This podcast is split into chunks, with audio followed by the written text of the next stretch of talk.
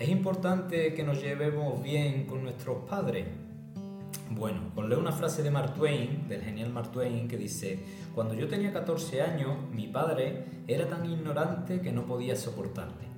Pero cuando cumplí los 21, me parecía increíble lo mucho que mi padre había aprendido en 7 años. Hoy vamos a hablar en este podcast sobre la importancia de la relación con, con nuestros padres y la importancia que tiene que, que estemos bien con esa figura. Hola, soy Juan de Mora y esto es La Voz del Alma. Y es que la relación con, con nuestro padre y con nuestra madre es muy importante. Es muy importante porque eh, son las ramas directas de nuestro árbol de la que nosotros nos nutrimos y es de donde nos llega eh, nuestra genética más directamente. ¿Qué ocurre con esto? Que cuando yo estoy rechazando a como es mi padre o como es mi madre, cuando yo estoy rechazando su energía, su comportamiento, estoy negando una parte de mí mismo. Por lo tanto, es muy importante que yo aprenda a ser mi amigo de esa energía, de la energía de papá y de la energía de mamá. Esto significa mm, tengo que mantener una buena relación con mi padre y con mi madre. No tiene por qué, porque muchas veces eh, nuestro padre o nuestra madre pues no tiene un comportamiento adecuado para nosotros o tiene un comportamiento que es dañino, que es tóxico, que, nos hace daño. Eh, entonces hacemos bien en poner distancia y en saber marcar unos límites con aquellas personas que nos hacen daño, que nos perjudican, ya sean nuestros padres, nuestros hermanos, otros familiares o, amigos. Pero sí que es muy importante que nos reconciliemos con su energía. El estar bien con la energía de, de papá me va a permitir el éxito en la vida, me va a permitir que yo coja esa energía que el padre da de protección, de seguridad, de confianza en uno mismo, de autoestima. Cuando yo estoy mal con esa energía, a mí me falta, me falta todo eso, me falta la confianza, me falta la sensación de protección. Cuando yo estoy mal con la energía de mamá, los caminos se me cierran. Esto lo podemos ver en, la carta de la emperatriz del tarot que simboliza a la madre y simboliza la abundancia, la creatividad, eh, esos caminos que se abren. Entonces cuando yo estoy mal con esa energía o niego a mi madre, me estoy cerrando mis propios caminos. Como he dicho antes, esto no se trata de llevarme bien con mi padre y con mi madre si es imposible que me lleve bien, pero sí de amistarme con esa energía y amistarme con esos procesos. Y es que tengo que entender que tanto mi padre como mi madre eh, también vinieron a, este plano a aprender, a tener sus propias experiencias de vida, que no vinieron con un manual de instrucciones sobre cómo se cría un hijo, cómo, cómo se hace mejor, cómo se hace peor, y que también tuvieron sus propias vivencias. Si tu padre o tu madre eh, fueron maltratados, tuvieron una infancia dura, no recibieron amor, estuvieron llenos de carencia, puede ser normal que hayan aprendido desde ahí y que eso sea lo que te hayan dado, porque no le han enseñado otra forma, no le han enseñado a querer. Hay padres mm, que te pueden querer mucho, pero que nunca mm, te van a, van a tener un gesto de amor contigo, porque no saben hacerlo. Entonces tenemos que eh, aprender a ser compasivos por los procesos que nuestros padres han vivido, por las circunstancias de vida que, que nos han tocado, porque muchas veces eh, vemos en, en nuestro padre un maltratador y nos vamos a su infancia y vemos que nuestro abuelo eh, lo trató a base de maltrato. Entonces a partir de ahí podemos activar esa compasión en nosotros para entender el comportamiento de, esa figura. Y muchas veces se habla del perdón, del perdón a papá, del perdón a mamá. Eh, yo el otro día estaba leyendo una carta natal a un chico y entonces antes de que él viniera a consulta yo estaba preparando su carta y yo veía que tenía un aspecto Saturno-Quirón en su carta muy feo y rápidamente vi, entendí que era una herida que, que, tenía con su padre, una herida que le causó su padre, pero me llamó la atención de que al ver esa luna en su carta natal también estaba muy afligida y también me marcaba que tenía una herida con la madre. Eh, normalmente no suele ser así, normalmente es un problema con la madre o con el padre, pero el tener una herida a través de los dos eh, son casos más aislados.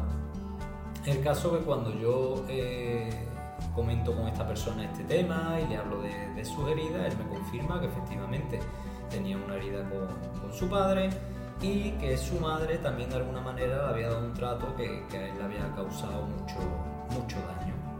Y eso me hizo reflexionar, porque eh, él me hablaba de que, bueno, de que, no, que había trabajado mucho en el perdón hacia ellos, pero que no conseguía perdonarlos de verdad. Y, y me hizo reflexionar, ¿no? ¿Realmente los teníamos que perdonar? Pero claro, cuando yo cojo la carta natal, yo veo ahí el, el mapa. La carta natal para mí es el mapa, la planificación de, ese alma, lo que viene a vivir, lo que está, eh, las energías disponibles eh, con las que él va a interactuar.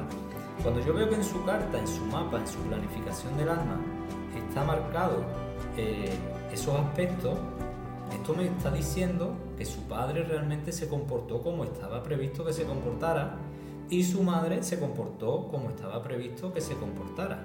Entonces, ¿se trata de perdonarlo o de entender que quizás yo elegí a esos padres y elegí esa vivencia para lo que yo tengo que aprender aquí? ¿O para que eso que yo voy a vivir me empodere y me lleve a conectar con algo que después voy a poder entregar a los demás? Eso me hizo reflexionar mucho a través de, la carta natal. El ver que de alguna manera sus padres habían actuado tal como estaba previsto. Y eso me lleva también a, una reflexión, ¿no? Cuando, cuando por ejemplo, en, mi libro Mensajes para una nueva tierra eh, se habla de esas planificaciones del alma y cómo muchas veces elegimos a, a un padre o a una madre que nos va a hacer daño, que sabemos que nos va a hacer daño. Eh, yo cuento ahí como muchas veces ese alma no quiere prestarse a eso, porque realmente allí te ama. Eh, pero cuando digamos que se hace ese consenso y esa planificación, muchas veces acepta ese papel desagradable en tu vida porque lo necesitas para tu crecimiento, porque lo necesitas para aprender sobre el perdón, porque lo necesitas para aprender sobre el dolor, porque lo necesitas para sacar tu mayor potencial. Y muchas veces ese padre o esa madre eh, se han convertido en ese maestro desagradable. Por lo tanto, todo esta, todas estas reflexiones me llevan a, a, lo mismo, ¿no? Es importante reconciliarme con la energía de mi padre y con la energía de mi madre. Estar en paz con ellos.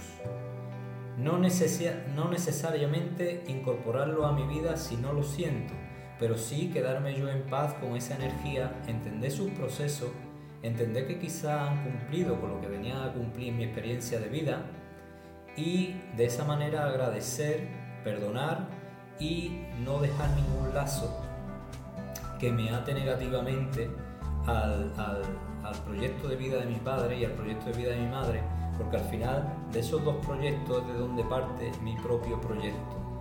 Y yo necesito que esas ramas del árbol eh, que me preceden eh, estén arregladas respecto a mí, estén sanas, para que esa savia que yo tengo que llevar al mundo eh, sea de la mejor manera y de la, de la manera más sana también. Y posiblemente esto me abra caminos de creatividad, de éxito y de abundancia en mi vida. Y tú te preguntarás, vale Juan, está muy bien lo que expone, me gusta, me convence, pero ¿y eso cómo se hace?